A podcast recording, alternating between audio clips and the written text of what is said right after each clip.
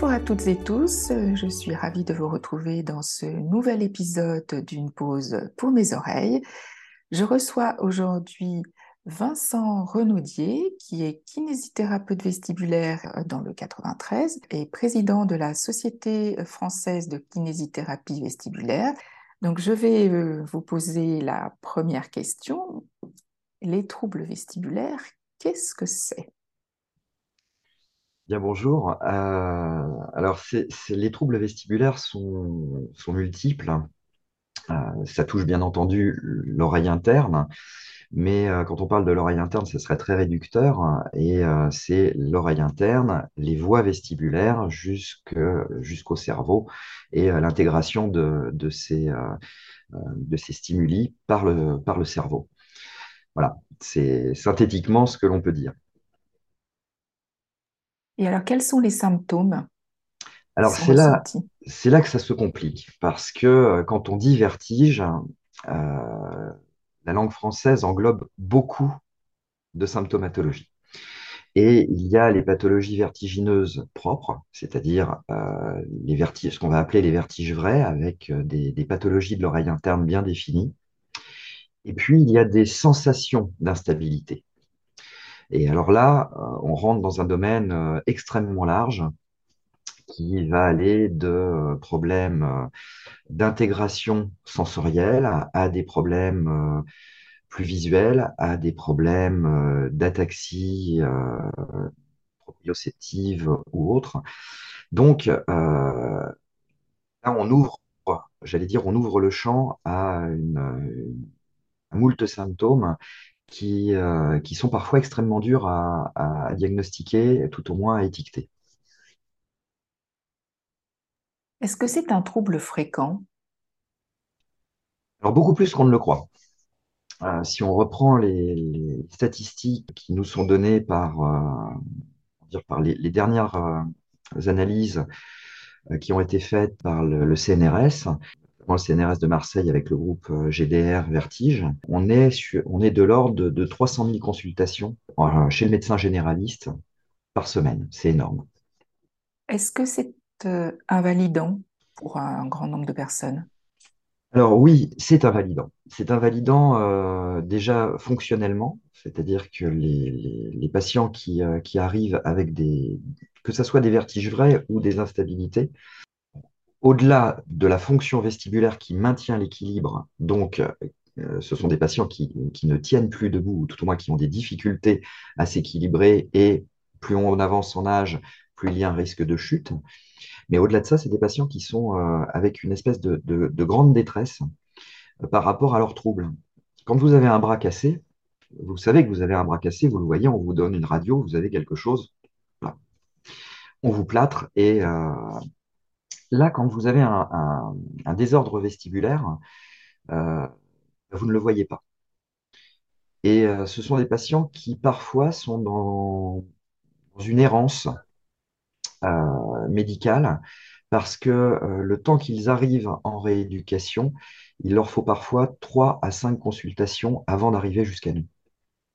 Alors, on n'est pas toujours la solution. Le, médecin ORL, la médicamentation toute leur place et tout leur rôle euh, dans la chaîne. Euh. Mais le temps que ça arrive à l'ORL, puis au kinésithérapeute, euh, c'est parfois, très très long. Et vous avez des patients qui, se disent, mais on, me prend pour, pour, un fou, pour un fou ou pour une folle. Oui, on retrouve la même chose avec les acouphènes. Ce sont des symptômes invisibles qui sont difficiles à comprendre par l'entourage. On retrouve la même chose dans les, les pathologies d'acouphènes. C'est une maladie invisible. Alors ça, c'est un gros problème pour, nos, pour certains de nos patients parce que euh, vous avez l'association sur certaines pathologies, vous avez l'association de troubles vestibulaires et d'acouphènes. Et euh, autant nous, en, kinésithérapie, aujourd'hui, on, peut agir sur ces, sur ces troubles. Euh, on peut redonner de la stabilité en intercrise à ces, à ces patients on peut diminuer les, sensations de, vertige en crise, mais euh, sur les acouphènes, euh, au niveau de la kinésithérapie vestibulaire, nous sommes, nous sommes démunis par rapport à ça. Et donc, il y a une double souffrance. Il y a cette souffrance qui est liée au vertige et cette souffrance liée à l'acouphène.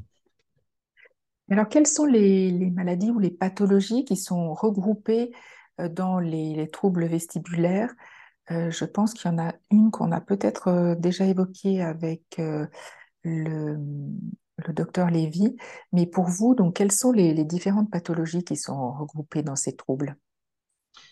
Alors, si on prend les pathologies purement vestibulaires, euh, la première que l'on traite, euh, c'est le, vertige positionnel paroxystique bénin. Donc, ce sont des petits cristaux qui vont migrer dans un endroit de l'oreille interne, donc dans, les canaux euh, semi-circulaires de l'oreille interne, et qui vont donc provoquer un vertige vrai, paroxystique, euh, donc, dès que, le, patient euh, va prendre euh, une position allongée ou une position de tête vers le bas, on va avoir un déclenchement de, vertige vrai avec une illusion de, déplacement de la scène visuelle. C'est extrêmement désagréable, c'est extrêmement invalidant. Heureusement, ça c'est quelque chose que l'on traite très rapidement avec entre une à trois séances en moyenne par, par patient. Et le, traite le problème, on revoit le patient une semaine après pour une, pour une visite de contrôle, et normalement, je dis bien normalement, euh, le problème est résolu. Donc, euh, c'est pour ça que ça s'appelle de toute façon vertige positionné paroxystique bénin. Il faut bien le dire au patient, c'est quelque chose de bénin, mais euh, c'est extrêmement désagréable. Heureusement, on peut agir vite dessus. Ensuite, on a les pathologies qui sont liées à une atteinte du nerf vestibulaire. Alors là, l'exemple le plus, le criant pour nous, c'est euh, la, la, névrite vestibulaire, euh, qui est une euh, brutale du nerf vestibulaire. Donc, la conduction ne, se fait plus au niveau du, nerf. C'est souvent une atteinte virale, parfois une atteinte vasculaire. Et c'est comme si d'un seul coup, le patient, pour faire simple, se mettait à fonctionner sur une seule oreille interne donc celle qui n'est pas touchée. Et euh, donc on a un vertige brutal qui peut durer plusieurs jours, très invalidant. Et là aussi, la kinésithérapie permet de stabiliser le patient, c'est-à-dire de rééquilibrer la, balance entre votre oreille droite et votre oreille gauche, et de permettre la compensation donc du patient et c'est quelque chose qui, euh, c'est une, rééducation qui est, qui est relativement rapide dans le temps. Et le patient euh, reprend sa vie euh, d'avant, il n'y a, absolument aucun problème. C'est quelque chose qui qui, dire qui n'est pas, qui, à terme n'est pas invalidant pour le, patient, sauf des cas de non-compensation. Mais dans la, grande, grande majorité, il n'y a pas de, séquelles pour le, patient. Enfin, de séquelles le patient reprend sa vie euh, normalement, il n'y a pas de problème. Toujours sur le nerf, on peut avoir le neurinome de l'acoustique. Donc, le neurinome de l'acoustique, euh, c'est une petite tumeur qui, euh, bénigne qui se met sur le, sur le nerf et qui va grossir. généralement, c'est une surveillance. on travaille sur l'équilibre du patient. Et puis, il y a un moment donné où prise de décision pour un geste chirurgical qui est soit en radiothérapie, soit de façon chirurgicale in situ, pour euh, faire une exérèse de ce, de ce neurinome. Et euh, là, on retombe sur un schéma euh, d'aréflexie unilatérale, comme sur le tableau d'une névrite. Bon, ça se, ça se rééduque très bien aussi, il n'y a, absolument aucun problème. Là, c'est des, un couple neurochirurgien ORL autoneurologue et euh, kinésithérapie euh, après qui, qui, va, qui va travailler sur, le, patient et si on reprend, reprend sa, vie ensuite. Et puis, on a des pathologies qui sont plus fluctuantes et qui, dont certains patients peuvent arriver, peuvent arriver jusqu'à vous d'ailleurs, parce que on retombe sur cette errance et sur, sur, sur euh, ce, gros problème d'acouphène, c'est la pathologie méniériforme, donc les hydrops, la maladie de Ménière. Et là, euh, là on, comment dire, on va intervenir sur le vertige. Alors quand c'est en crise, un petit peu, un petit peu contesté parce que malheureusement, la, la, revue de littérature est très pauvre là-dessus et c'est quelque chose qui est euh, relativement franco-français dans la prise en charge du patient vestibulaire. On va agir sur, pour essayer de, diminuer la, crise par une, habituation avec le, patient. Donc, on recrée artificiellement par un travail au fauteuil la crise et euh, on diminue les sensations de, diminuer les sensations de crise. Et puis, à distance de la crise, on va travailler sur les séquelles de la crise, donc c'est les instabilités résiduelles qu'il peut y avoir euh, liées à, cette crise pour, euh, pour normaliser l'état du patient. Voilà. Ça, c'est les grandes pathologies vestibulaires. Il y a après euh, d'autres pathologies qui, qui, sont plus, marginales, donc avec des, pathologies qui ne sont pas liées à l'oreille interne, mais qui sont liées, bien entendu, à la fonction vestibulaire. Parce que ce qu'il y a de merveilleux dans le système vestibulaire, c'est que euh, c'est un petit ordinateur. Les noyaux vestibulaires sont des, petits, ordinateurs qui vont intégrer les informations vestibulaires, les informations visuelles, les informations proprioceptives. Tout ça va remonter au, comment dire, euh, au cortex vestibulaire échapeauté par le cervelet. Donc on voit que c'est un ensemble de facteurs qui, euh, qui est multiple pour maintenir la personne debout, c'est-à-dire pour équilibrer la personne et pour permettre à la personne de, euh, de stabiliser le regard. Et ça, j'insiste bien dessus parce que souvent, ce sont euh, les, les, dolérances qui peuvent rester suite à des pathologies vestibulaires ou à d'autres pathologies. Et cette stabilisation du regard est, la première chose que, nous recherchons euh, pour le confort du patient, mais aussi pour son quotidien. Parce qu'il est bien évident que si je marche dans la rue et qu'en regardant à droite et à gauche, je n'arrive pas à intégrer, j'allais dire, la scène visuelle qui est autour de moi, je ne vais pas voir les panneaux, je ne vais pas voir euh, les affiches dans la rue parce que je ne pourrai pas stabiliser mon regard. Et ça, ça peut être très inconfortable.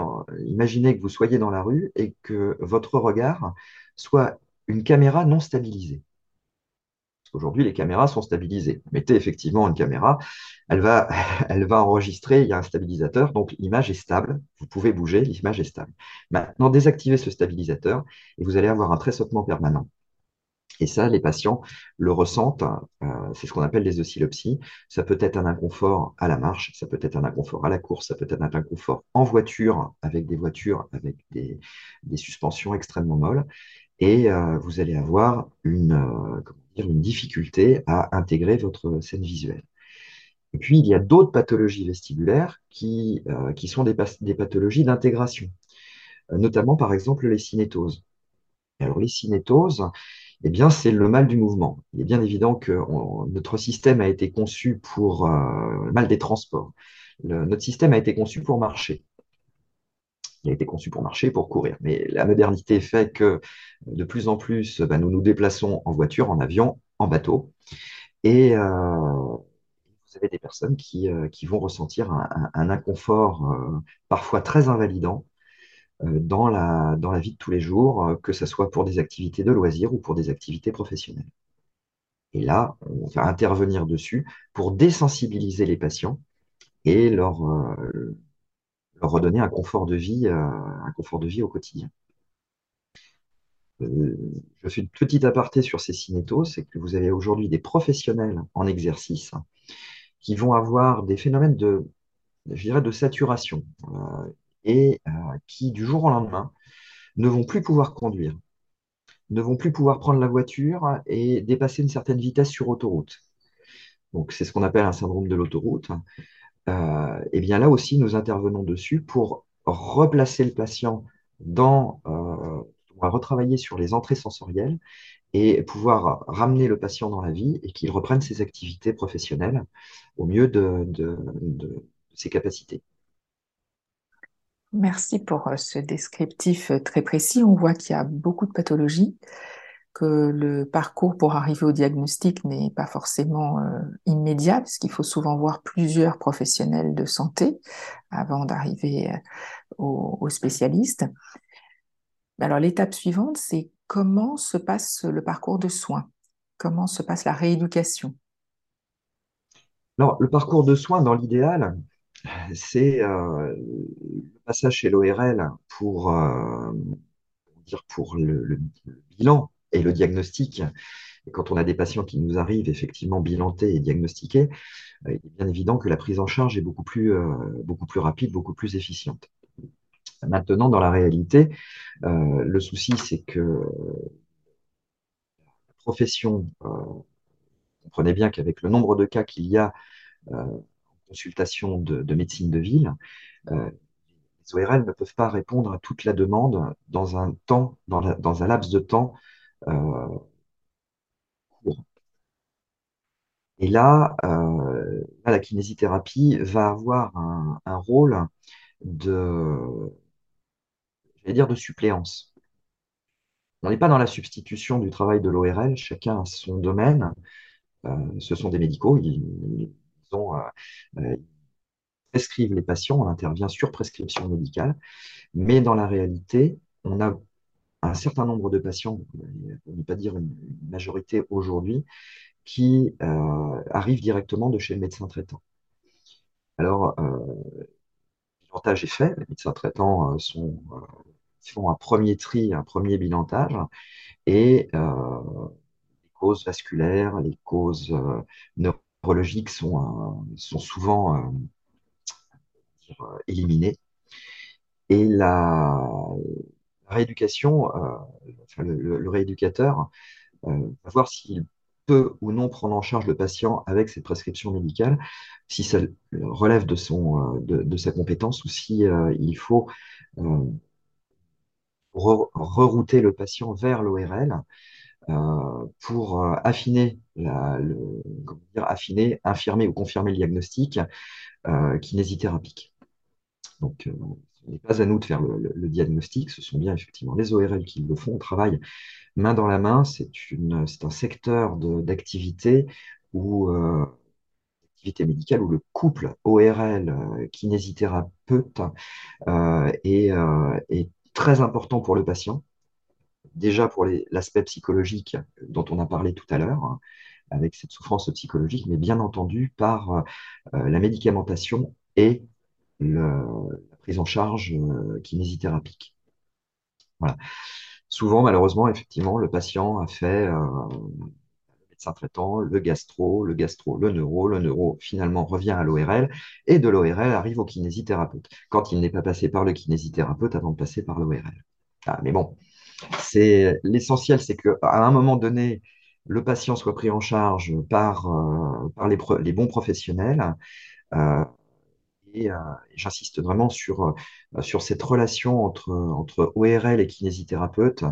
Euh, quand on a la, chance d'avoir des, cliniciens autour de nous qui, qui nous envoient les patients bilantés, diagnostiqués, on, avance, on avance beaucoup plus vite avec le, avec le patient et, et pour le patient.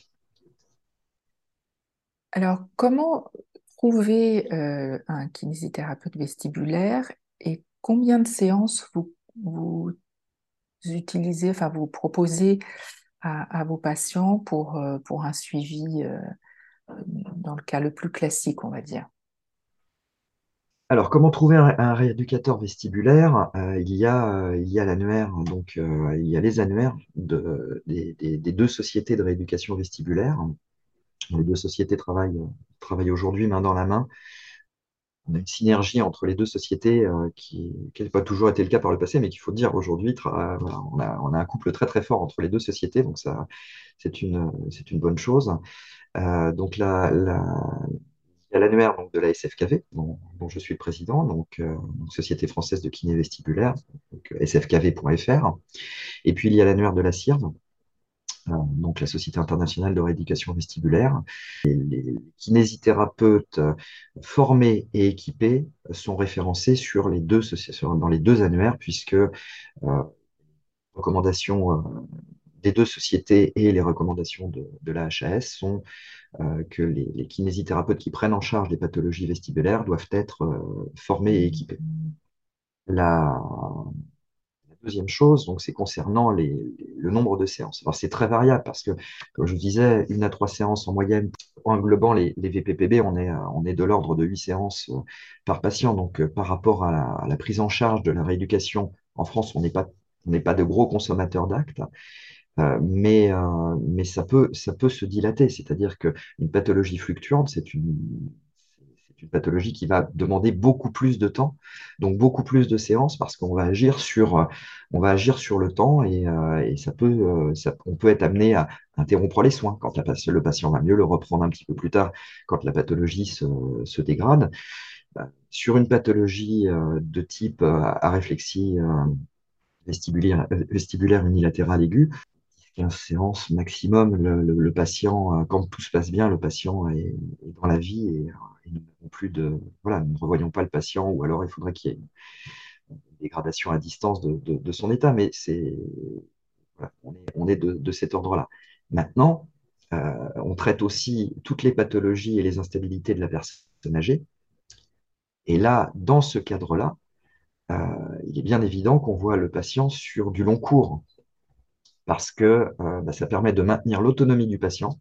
Enfin, c'est une valeur ajoutée sur euh, aujourd'hui le vieillissement qui n'est pas une fatalité. J'insiste bien là-dessus parce que euh, on prend en charge ces, patients et, on l'a vu notamment avec le passage malheureusement du Covid où les patients n'ont pas pu venir en rééducation puisque les cabinets étaient officiellement fermés et on a vu des états se dégrader et on a repris des patients à distance. De, donc, dès qu'on a pu reprendre nos, consultations, dès qu'on nous a réautorisé à reprendre des patients en consultation, et, euh, là, on a vu des, patients qui avaient décompensé complètement. Euh, ça a été très compliqué pour les kinésithérapeutes de, reprendre ces patients-là, et ça a été une, une bouffée d'air pour, pour nos patients de revenir sur les cabinets, euh, de réintégrer des, des groupes de travail, même si euh, la distanciation était, était de mise.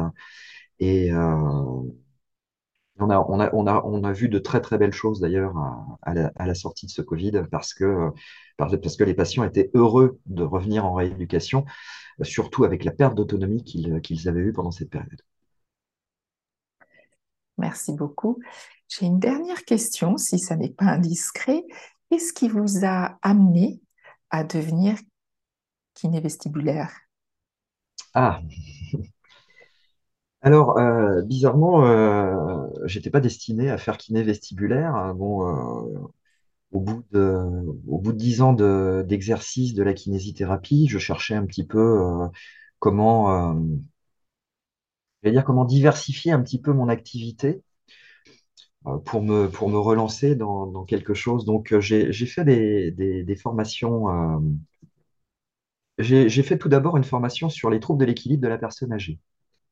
C'est assez fantastique de se dire, alors je, je ne minimise pas le travail de, mes confrères kinésithérapeutes qui travaillent dans le monde du sport, qui travaillent dans, et voilà, qui, ont euh, des, patients assez, euh, assez fantastiques, euh, hyper performants parfois dans le monde du sport, et il, faut les, il faut les maintenir à ce, à ce niveau-là. Mais il y, a, il y a quelque chose d'assez extraordinaire, comme je disais, à travailler sur le grand âge et avoir des patients qui, euh, qui sont euh, en, grande difficulté, parce qu'il faut quand même bien s'imaginer que les, pathologies vestibulaires euh, s'intéressent quand même plus à des personnes d'un certain âge, bon, sauf effectivement les VPPB les, les, névrites qui sont, j'allais dire, de tout âge. Mais le, maintien de l'autonomie de, de, de, nos patients et le travail sur des patients qui sont en, handicap sensoriel. Et un handicap sensoriel qui est multisensoriel, de par ce que je disais tout à l'heure sur l'intégration des données.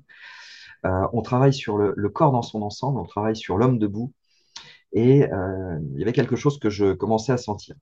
J'ai fait, une, euh, j'ai fait deux formations avec, avec des formateurs que, je vais dire qu'ils se reconnaîtront, mais on peut, trois formateurs plus exactement qui, qui se reconnaîtront. Bon, donc, euh, qui, était le précurseur de la rééducation vestibulaire en, France, euh, Dominique Gerbolet et, Olivier Dumas, chez qui j'ai énormément appris euh, sur la prise en charge du, patient, vertigineux. justement, l'exercice de ce, tri du, patient, de ce regard au-delà, j'allais dire, du, paramédical. Et, et, et, là, c'était fini. C'est-à-dire que j'avais mis le doigt dedans. Et c'est un engrenage. On, rentre dedans, on a envie d'aller plus loin, on a envie de comprendre, on a envie de, comprendre les mécanismes, on a envie de comprendre la physiologie. Donc, euh, bah, on commence par faire, j'avais commencé par faire un DU, puis, euh, puis un deuxième DU, puis un troisième DU, euh, puis, puis des formations parce que parce que c'est un métier, il faut c'est de la neuroscience. Donc, ça évolue en temps réel avec la, médecine, avec la recherche. Et c'est assez extraordinaire, justement, euh, euh, d'aller en, congrès, d'aller en, formation, euh, même quand on a 15-16 ans d'exercice, et de voir que d'une année sur l'autre, on a des nouvelles données qui arrivent. Donc, ça éclaire certaines choses dans notre prise en charge où euh, on va se, euh, réorienter dans, une finesse d'exercice. Euh, c'est passionnant, c'est absolument passionnant. Et, et alors moi, j'adore stagiaires qui viennent sur le cabinet, qui, qui ont envie, de, à l'issue de leur, stage, de s'orienter vers la rééducation vestibulaire. voilà, c'est quelque chose, c'est une passion, c'est une passion que j'ai envie de transmettre. C'est quelque chose d'assez extraordinaire avec, avec les confrères avec qui je travaille, de, de travailler en, en, synergie, que ce soit les ORL, que ce soit avec les, kinésithérapeutes qui travaillent avec moi, euh, pour euh, justement pour, pour donner du, du, bien-être et remettre les, patients dans la vie. Je vous confirme, votre passion s'entend. vous la transmettez. Merci à vous. Ben, merci beaucoup d'avoir euh, participé à, à, cet épisode. Donc, euh, n'oubliez pas de vous abonner à notre podcast pour ne pas euh, rater les prochains épisodes à venir. Vous pouvez nous écouter ou nous réécouter sur les plateformes de podcast et sur YouTube. Un grand merci à Vincent Renoudier d'avoir participé à cet épisode et à très bientôt, j'espère. Merci à vous.